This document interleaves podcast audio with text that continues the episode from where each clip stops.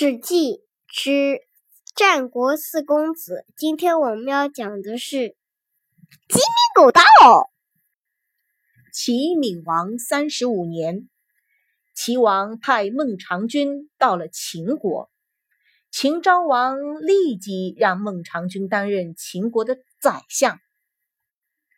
臣僚中有人劝说秦王道：“孟尝君是位贤者。”且又是齐国的王族，现在要当宰相，一切利益一定先为齐国着想。如此一来，秦国就非常危险了。秦昭王认为很有道理，就罢免了孟尝君的宰相职务，并把孟尝君囚禁了起来，想找个理由杀掉他。孟尝君知道自己身陷险境，就派人去找昭王的宠姬求救。那个宠姬愿意替孟尝君去向昭王说好话，但提出条件，说希望得到孟尝君的那件白色狐皮球。孟尝君来的时候，的确带有一件白色狐皮球，价值千金，天下没有第二件。但他到秦国后就献给了昭王，现在还怎么拿得出来呢？孟尝君为这件事发愁，想不出办法来。这时，宾客中有个人对孟尝君说：“我能为你偷回那件白狐裘。”于是，丹叶披着狗皮，化妆成了狗，从狗洞混进了秦宫。偷出献给昭王的那件白狐裘，拿回来交给了孟尝君，献给了昭王的宠姬。宠姬得到了白狐裘，替孟尝君向昭王说情。昭王听了劝告，果真释放了孟尝君。孟尝君死里逃生，立即乘快车逃走。昭王放走了孟尝君，十分后悔，立即派人驾车追捕他。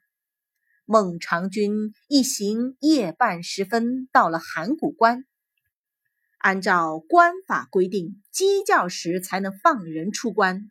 可有秦兵追赶，孟尝君不敢久留。宾客中有个平时能力较差的人，会学鸡叫，就学起了鸡叫。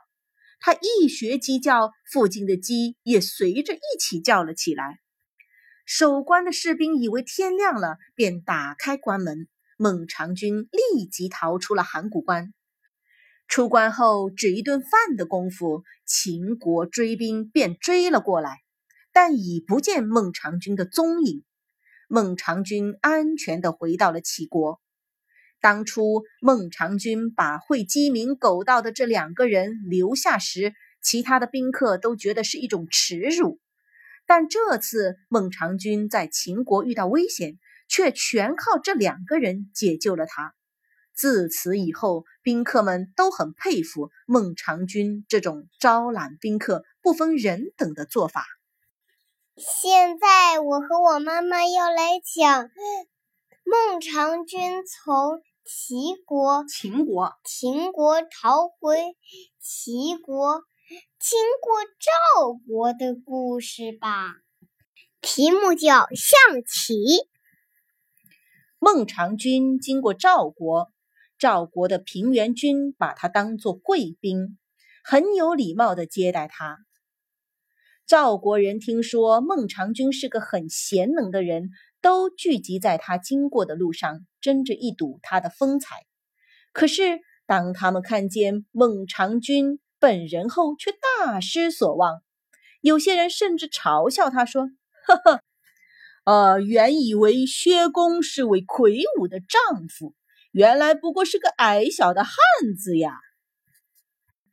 孟尝君听到这些取笑他的话，大为恼火，叫随行的人跟他一起跳下车来，砍杀了好几百人，又毁了赵国的一个县城，才离去。齐闵王得知自己派遣孟尝君去秦国，使孟尝君受难。感到很内疚，当孟尝君回到齐国后，就让他做了齐国的宰相，执掌国政。